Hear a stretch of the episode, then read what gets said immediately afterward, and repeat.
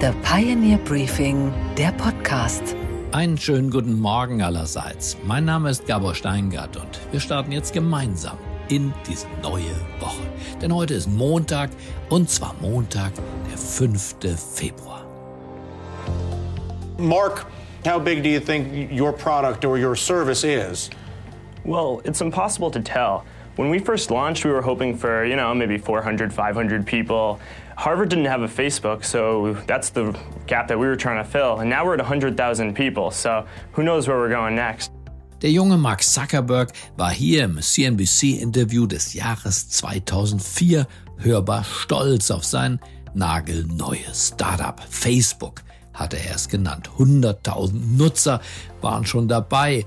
Klingt geradezu putzig wenn man diese Zahl heute hört. 20 Jahre ist die Gründung her. Mark Zuckerberg war damals 19 Jahre alt. Aus der Idee wurde ein Phänomen. Ein Phänomen, das die Welt verändert hat. Heute ist ein Viertel der Menschheit auf Facebook unterwegs. Von der Nachbarin, die Urlaubsfotos postet, bis hin zu Kanzlern, Präsidenten, Königinnen, die das Volk über die eigene Großartigkeit unterrichten wollen. Mehr als zwei Milliarden Menschen sind es also jeden Tag auf der Plattform aktiv dabei und Zuckerberg ist heute 39 Jahre alt.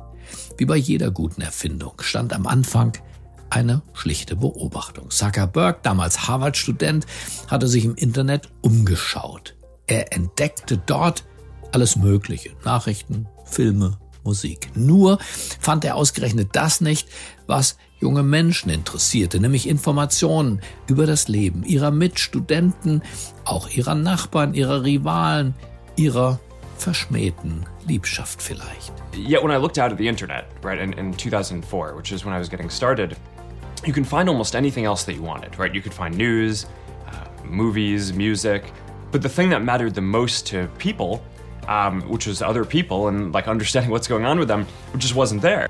Die Geschichte von Facebook wurde die Geschichte eines Welterfolges. 2004 als digitales Verzeichnis für Harvard-Studenten gestartet, wurde es Stück für Stück erst für andere Unis und am Ende dann auch für alle Menschen geöffnet. 2009 führte Zuckerberg den Like-Button ein, also den Daumen hoch-Knopf. Kleine Gags kamen dazu, wie das Facebook-Spiel Farmville, wo der User einen eigenen Bauernhof bewirtschaften darf. Instagram, WhatsApp wurden gekauft und, und, und. Es gab aber auch viel Schatten, das darf angesichts des 20-jährigen Geburtstages heute Morgen nicht verschwiegen werden. Wegen Verstoßes gegen die Datenschutzgesetze kam es immer wieder zu Strafzahlungen, zuletzt in der Höhe von 1,2 Milliarden Euro in Europa. Kritiker sehen in Facebook ein Portal, das die Gesellschaft spaltet durch Fake News und Algorithmen, die dem Nutzer Inhalte zeigen, die ihn aufregen sollen. Besser aufwühlen sollen. Der Algorithmus setzt Trigger Points, so heißt das in der Fachsprache. Trigger Points trampelt also bewusst auf unseren Nerven herum, damit wir dranbleiben, damit wir tiefer reingehen, damit wir süchtig werden. Die große Wette des Mark Zuckerberg aber Sie läuft noch. Ist die Idee des Metaverse. Zuckerberg glaubt so sehr daran, dass er das ganze Unternehmen umbenannt hat in Meta. Facebook ist nur noch eine Untermarke. Die Idee des Metaverse ist die Idee einer digitalen Parallelwelt. In dieser Welt können Menschen bzw. ihre Doppelgänger, ihre Avatare erleben, leben, fühlen, arbeiten, einkaufen. Noch schreibt das Projekt rote Zahlen. Aber das will gar nichts heißen, es steht erst am Anfang. Zeit hat dieser Mark Zuckerberg jede Menge, denn der Mann ist jünger als Christian Lindner und Annalena Baerbock. Er ist reicher als fast alle anderen reichen Menschen dieser Erde. Und das Visionäre hat er sich nicht abtrainiert, sondern er hat es perfektioniert. The next platform in Medium will be even more immersive. Like a shop. Some call it skill. Keep talking. An embodied internet where you're in the experience, not just looking at it. And we call this the metaverse. Also, der 20. Geburtstag von Facebook heute ist kein Gedenktag, sondern ein Startpunkt. Diese Mission ist nicht zu Ende. Und wir sind mit unseren Sehnsüchten und auch unseren Ängsten als Passagiere beim Ausflug in das Paralleluniversum dabei. Oder um es mit Erich Kästner zu sagen, wer keine Angst hat, hat keine Fantasie.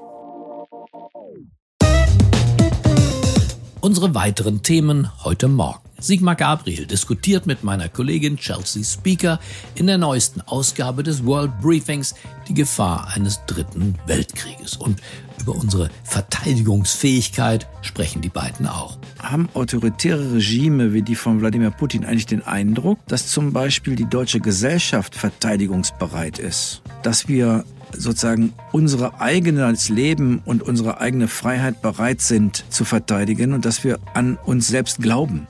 Mehr dazu gleich. Anne Schwed, unsere Korrespondentin aus New York, berichtet, was die Anleger in dieser Woche beachten sollten und müssten. Und die Polizei in Ohio staunt über eine Atomrakete in einer Privatgarage und außerdem berichten wir über Elton John, denn der verkauft ein großes Stück seiner bunten Lebensgeschichte.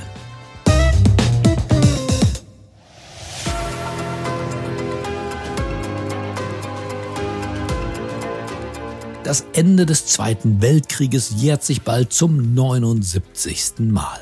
79 Jahre, in denen zumindest hier in Deutschland Frieden herrschte. Aus alten Feinden wie Frankreich, Polen, USA wurden Freunde und vor allem auch Handelspartner. Und die Demokratie, sie hat ganz gut funktioniert. Was aber neuerdings schwindet, ist das Gefühl der Gewissheit, dass das alles so bleibt. In den Analysen von Sicherheitsexperten und Politikern in Europa tauchen neuerdings Äußerungen auf, die vor einem neuen Weltkrieg warnen, der ausbrechen könnte. Die Kriege in der Ukraine und in der Ost, sie gehen weiter. Die Spannung zwischen den USA und dem Iran, sie steigt. Der Westen und China, sie entfremden sich. Die Möglichkeit, dass Donald Trump nochmal Präsident wird, sorgt für Verunsicherung. Mindestens das. Sigmar Gabriel, ehemaliger Vizekanzler und Außenminister, schätzt in der aktuellen Folge unseres geopolitischen Podcasts World Briefing die Lage ein. Schonungslos, kritisch, mit Sachverstand evidenzbasiert. Seine Analyse sorgt für Klarheit. Für zahlende Pioneers gibt's das ganze Stück, aber einen Auszug, den hören wir jetzt, heute Morgen.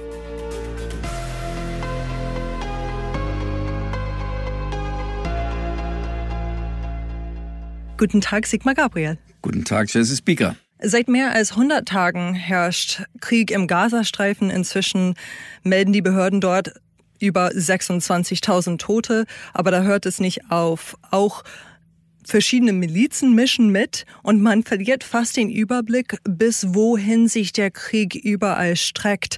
Ist das bereits der Flächenbrand, vor dem so viele gewarnt haben am Anfang des Krieges? Nein, der ist es noch nicht, aber was wir hier kaum zur Kenntnis nehmen, was aber dort unten stattfindet, ist, dass täglich es Angriffe gibt, zum Beispiel in Syrien oder im Irak, auf amerikanische Einheiten. Es sterben amerikanische Soldaten und dahinter steht in der Regel der Iran oder seine Proxys diese sogenannte Achse des Widerstands. Die Amerikaner kommen ziemlich unter Druck, weil sie einerseits natürlich eine Ausweitung des Krieges nicht wollen. Sie wollen kein Öl ins Feuer gießen. Andererseits können sie auch nicht einfach zuschauen, dass ihre Soldaten da unten ums Leben kommen. Das heißt, es spielt auch im Wahlkampf in den USA eine Rolle.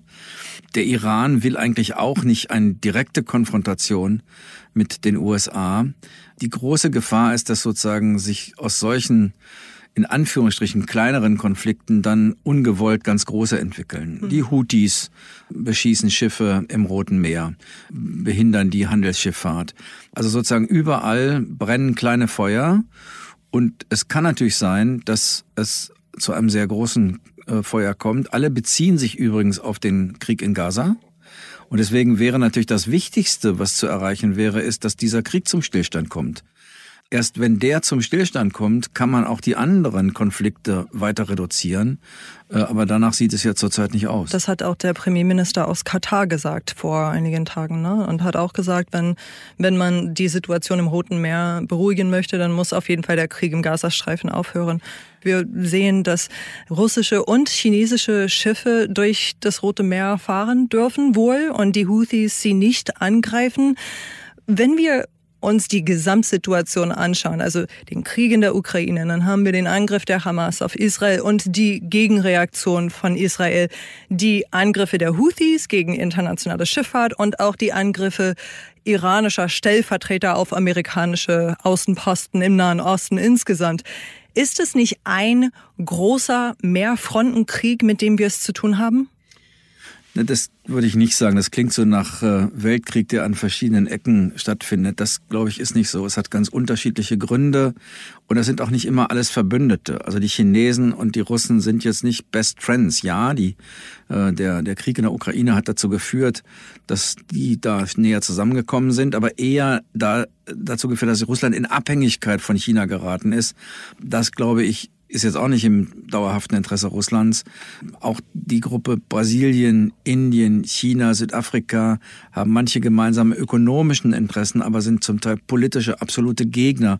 Indien ist in einer Sicherheitspartnerschaft mit den USA, obwohl sie mit China ökonomisch zusammenarbeiten. Also das ist nicht alles eins, aber es hat natürlich das Potenzial. Oder erstmal ist es ein Zeichen dafür, dass wir in dieser G0-Welt leben, einer Welt ohne Ordnungsmacht in einer Welt, in der der Nationalismus fröhlich Urständ feiert und die sozusagen die Autoritären sich aufmuskeln, um mehr Einfluss in der Ordnung des 21. Jahrhunderts zu haben. Wo führt das Ganze hin? Man hat in Europa jetzt wirklich das Gefühl, dass immer mehr Menschen aus den höchsten politischen Etagen, dass sie die Bevölkerung darauf vorbereiten wollen, dass möglicherweise auch ein Krieg kommen könnte in den nächsten fünf bis acht Jahren. Das hat man in Großbritannien gehört, in Schweden hat man das gehört, man hat es hier, hier zum Teil auch gehört. Es gibt eine massive Aufrüstung auch. Ist das alles übertrieben oder führen wir geradewegs auf einen dritten Weltkrieg zu? Na, erstmal gibt es keine geraden Wege zu Kriegen, sondern meistens passiert dazwischen ganz viel.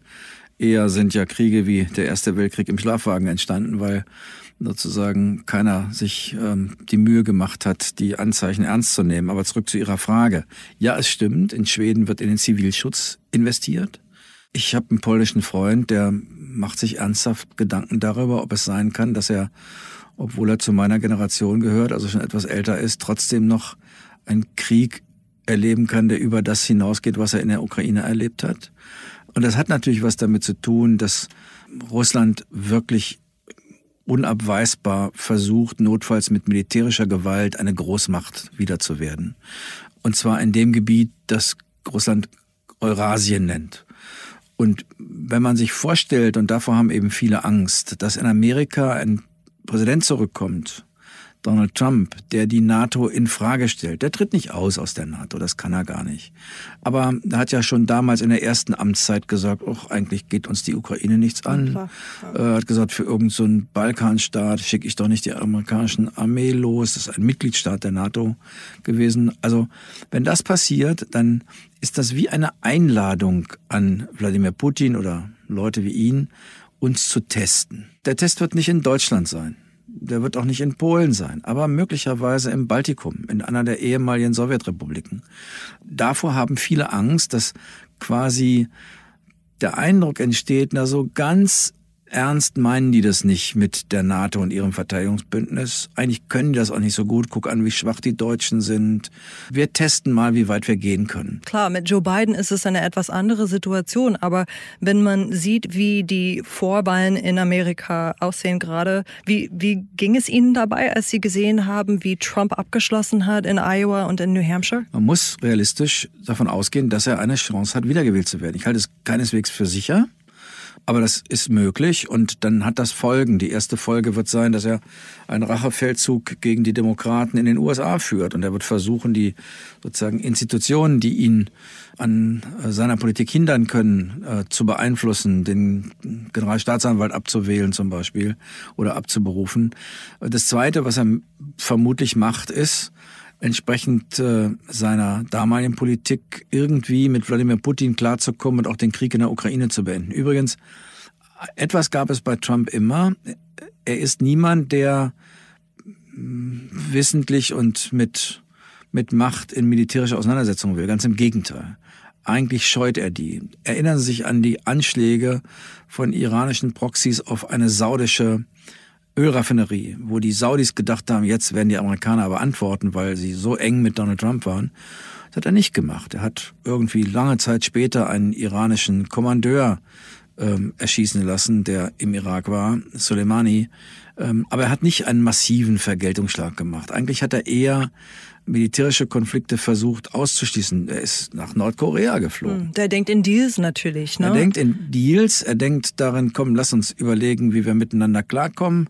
Im Zweifel müssen wir über Geld reden oder über aber Finanzen. Zu, aber hier in dem Fall zum Nachteil der Ukraine, ganz klar. Das mit Sicherheit. Also wie gesagt, ich habe ihn erlebt, wo er gesagt hat, die Ukraine, es geht eigentlich die USA nichts an und Japan auch nicht, deswegen brauchen wir bei den G7-Treffen gar nicht drüber reden.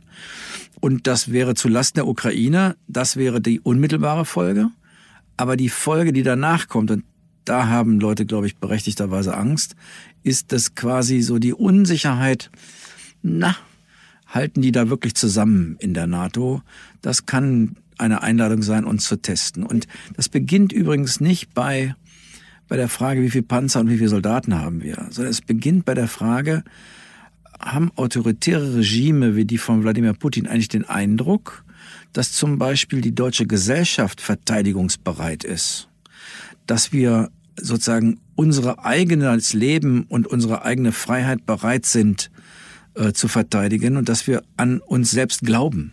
Sind wir uns selbst gewiss in der Art, wie wir leben, trotz aller Probleme, die es im Land gibt, sind wir sozusagen fest überzeugt davon, dass diese Art einer freiheitlichen Verfassung die Art ist, in der wir leben wollen und dass wir die auch verteidigen wollen.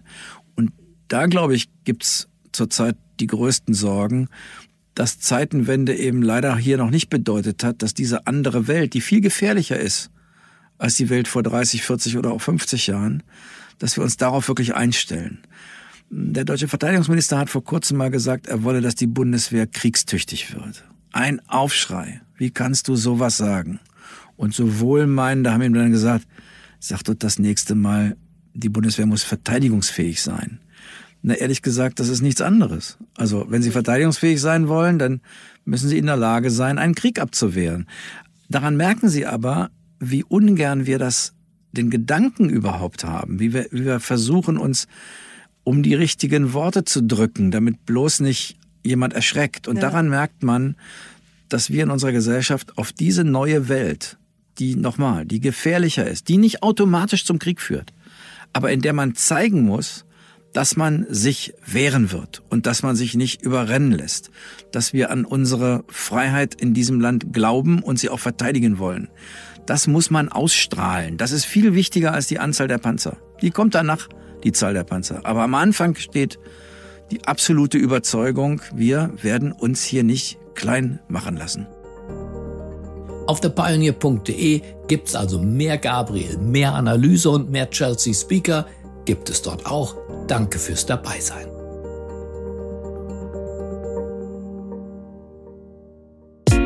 Und was, Gabor, ist eigentlich heute in der Hauptstadt los? Da haben sich die Herren Habeck und Lindner mal wieder kräftig in den Haaren. Es ist wie ein Streit zweier Brüder, mit viel Gequengel und borstigen Widerworten. Worum geht's denn diesmal? Na, der Wirtschaftsminister hatte zuerst ein Sondervermögen Wirtschaft vorgeschlagen. Um das Wachstum im Lande zu stärken und die Firmen zu entlasten, hier Robert Habeck im Deutschen Bundestag. Was wäre, wenn wir ein Sondervermögen einführen würden, um die strukturellen Probleme zu lösen, das dann ausgezahlt wird mit dem, was die Unternehmen zu Recht wollen, nämlich über Tax Credits, Steuervergünstigung, steuerliche Abschreibungsmöglichkeiten zu schaffen. Das ist das, was ich höre aus der Wirtschaft. Christian Lindner, der Finanzminister, lehnte unverzüglich ab. Nicht noch ein Sondervermögen, bitte. Nicht immer diese Schulden auch im Ökonomie-Briefing. Exklusiv zu hören auf thepioneer.de haben Lars Feld und Justus Haukapp, moderiert von meiner Kollegin Josie Müller, das Thema aufgegriffen. Na klar, Lars Feld, Berater des Bundesfinanzministers und Ökonomieprofessor, erklärt, wieso ein Umgehen der Schuldenbremse durch genau solche Sondervermögen keine gute Idee ist. Gerade diese industriepolitischen Vorhaben, das wird sehr schnell, sehr stark erweitert. Ja, wir haben ja auch schon den Vorschlag, dass ein Sondervermögen für diese Aktivitäten ins Grundgesetz geschrieben werden sollte, ähnlich wie das Sondervermögen Bundeswehr und damit aus der ganzen Schuldenbremse rausgenommen. Und der Vorschlag ist, dass wir so zwischen 400 und 500 Milliarden Euro liegen. Das ist die Größenordnung eines ganzen Bundeshaushaltes. Also äh, irgendwann muss man sich schon fragen, ähm, was haben die Leute eigentlich morgens geraucht, als sie diesen Vorschlag gemacht haben? Cannabis sicherlich nicht, denn die Legalisierung, die äh, lässt ja auf sich warten, wie du weißt. Der Wirtschaftsminister ist schon längst wieder zurückgerudert. Sein neuester Vorschlag, statt einer Subvention aus seinem Sondervermögen, könne man ja auch eine Senkung der Unternehmenssteuer durchführen. Fakt ist allerdings, Deutschland muss endlich sparen. Ohne Gegenfinanzierung wird der Finanzminister eine solche Steuersenkung auf keinen Fall durchgehen lassen. Immerhin hat Habeck diesmal einen Vorschlag gemacht, den Lindner nicht rundweg ablehnen kann. Auch die Wirtschaft hätte gerne Linderung bei der Steuerlast. Also, das Herren-Ping-Pong geht munter weiter. Und was ist heute an den Finanzmärkten los? Na, da hat sich die Stimmung in der letzten Zeit zumindest an den Aktienmärkten zunehmend aufgehellt, Gott sei Dank. Was in dieser Woche wichtig ist, das analysiert Anne Schwed für uns, unsere Frau in New York. Einen wunderschönen guten Morgen, Anne. Guten Morgen, Gabor. Viele Unternehmen, Anne, legen ja Zahlen vor in dieser Woche. Welches denkst du, werden die spannendsten sein? Also da haben wir heute zum Beispiel McDonald's und Caterpillar. Am Dienstag dann Eli Lilly, Toyota und Ford. Mittwoch Alibaba, CVS, Uber, PayPal und ganz spannend vor dem Hintergrund, dass Netflix ja so abräumen konnte, auch noch Disney. Donnerstag dann Expedia und Pinterest und Freitag noch PepsiCo. Außerdem wird es einige Aussagen von Notenbankmitgliedern geben, auf die die Anleger auch ganz genau schauen, um eben rauszuhören, wie so über das weitere Zinsvorgehen gedacht wird. Und es gibt neue Wirtschaftsdaten, zum Beispiel zum Bankensektor, zu Konsumentenkrediten und zum Einkaufsmanager-Index. Historisch ist der Februar tatsächlich relativ flach, zumindest beim S&P 500 und an der Nasdaq und meist negativ beim Dow Jones. Also mal gucken, wie es dieses Jahr wird. Wir haben heute Morgen ja schon über 20 Jahre Facebook gesprochen, aber wie geht's der Aktie eigentlich im Moment? Ja, tatsächlich sehr gut. Die hat am Freitag mit einem Plus von über 20 Prozent geschlossen bei 475 Dollar und hat an dem Tag auch einen neuen Rekordstand erreicht. Grund waren ja die Quartalszahlen, die am Donnerstag nachbörslich vorgelegt wurden. Wir hatten ja drüber gesprochen. Was die Anleger einfach besonders freute, war, dass Meta jetzt erstmal eine Dividende ausschüttet, nämlich von 50 Cent pro Aktie pro Quartal. Ist jetzt nicht super viel, aber es gibt den Anlegern einfach das Gefühl, jetzt direkt an den Gewinnen beteiligt zu werden.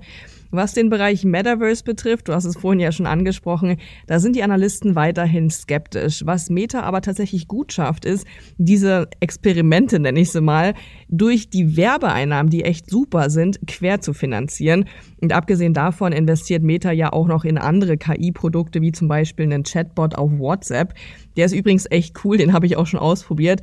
Wenn man zum Beispiel nicht so genau weiß, wie man in schwierigen Gesprächen antworten soll, kann man die KI bitten, eine Nachricht vorzuformulieren. Also echt cool. Insgesamt würde ich auch sagen, ist die Aktie jetzt aktuell ein bisschen überhyped, aber langfristig ist da auf jeden Fall noch Potenzial drin. Eine ganz genaue Analyse zu der Meta-Aktie gibt's übrigens auch in meinem aktuellen Investment Briefing Podcast. Also da auch unbedingt mal reinhören. Okay, Gabor. Und was hat dich heute Morgen wirklich überrascht? Dass die amerikanische Polizei für einen sehr seltenen Waffenfund angerufen wurde. Washington State in den USA, es war ein relativ normaler Tag auf dem Revier, bis sich schließlich ein Luftwaffenmuseum aus Ohio meldet. Der Mensch aus dem Museum sagte der Polizei, wir haben da etwas, was Sie interessieren könnte. Ein Bürger hatte sich nämlich beim Museum gemeldet. Er wollte dem Museum etwas vermachen, was er in seiner Garage stehen hatte. Eine Rakete nämlich. Eine Rakete, die fähig ist, einen atomaren Sprengkopf zu tragen. Well, a rocket capable of carrying a nuclear warhead is not something you find every day, but that's exactly what Bellevue police officers discovered in a man's garage on Thursday. Kein Scherz. Natürlich war die circa im Jahr 1960 gebaute Rakete namens Douglas Air 2 Genie nicht mit Treibstoff bestückt oder gar mit einem Sprengkopf versehen. Sie war also ungefährlich. Und das ist auch besser so, denn sonst wäre eine nationale Sicherheitskrise entstanden. Das wünscht sich trotz Waffennarretei in den USA sicherlich niemand. Bekommen hatte der Mann das Geschoss übrigens von seinem Nachbarn, der kürzlich verstorben sei. Und der Nachbar wiederum hatte es aus einem sogenannten Nachlass erworben, also beim Kauf vom Besitz eines Verstorbenen. Nach einer Untersuchung der Polizei wurde dann mit der US Army zusammen entschieden, die ungefährliche, aber imposante Rakete gehört in das Luftfahrtmuseum. Ein Happy End also für die Rakete und für die vielen Raketenfans.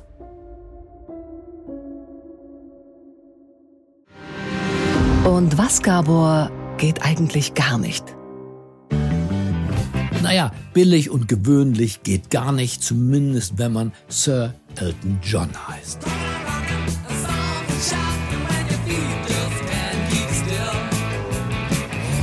Das zeigt eine neue Auktion bei Christie's. Die trägt den Titel The Collection of Sir Elton John Goodbye Peachtree Road. Peachtree Road war die Adresse des Sängers. Dort hatte er gleich mehrere Wohnungen, die er voll machte mit Versace-Klamotten, mit Kunstobjekten, mit sündhaft teurem Schnickschnack. Der Mann hatte offenbar zu viel Geld und eine große Sammelleidenschaft.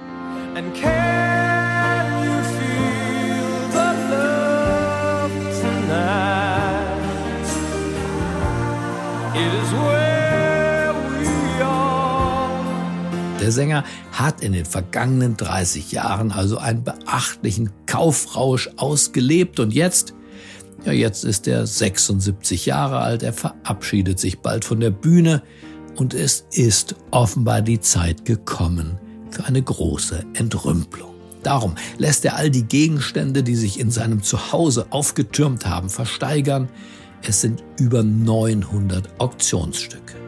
Edles Geschmeide aus Gold und aus Silber, wie zum Beispiel Ketten oder Broschen mit Elton John Schriftzug. Eine Sammlung hochwertiger Fotografien von berühmten Persönlichkeiten ist auch dabei. Persönlichkeiten, die er getroffen hat, von Cher bis Ray Charles, alle versammelt. Und dazu Unmengen dieser extravaganten Kleidungsstücke, viele von Versace. Gemälde, Skulpturen, Stühle mit Leopardenmuster, edle Vasen. Ein alter Bentley ist auch dabei und vieles mehr. Auf der Webseite von Christie's kann man sich das alles anschauen. Und wer will und wer ein paar hundert oder auch ein paar tausend Euro übrig hat, der kann natürlich auch online mitbieten. Ein bisschen extravagantes Rocketman-Feeling kann doch auch zu Hause gar nicht schaden, oder? Elton John, Goodbye Yellow Brick Road.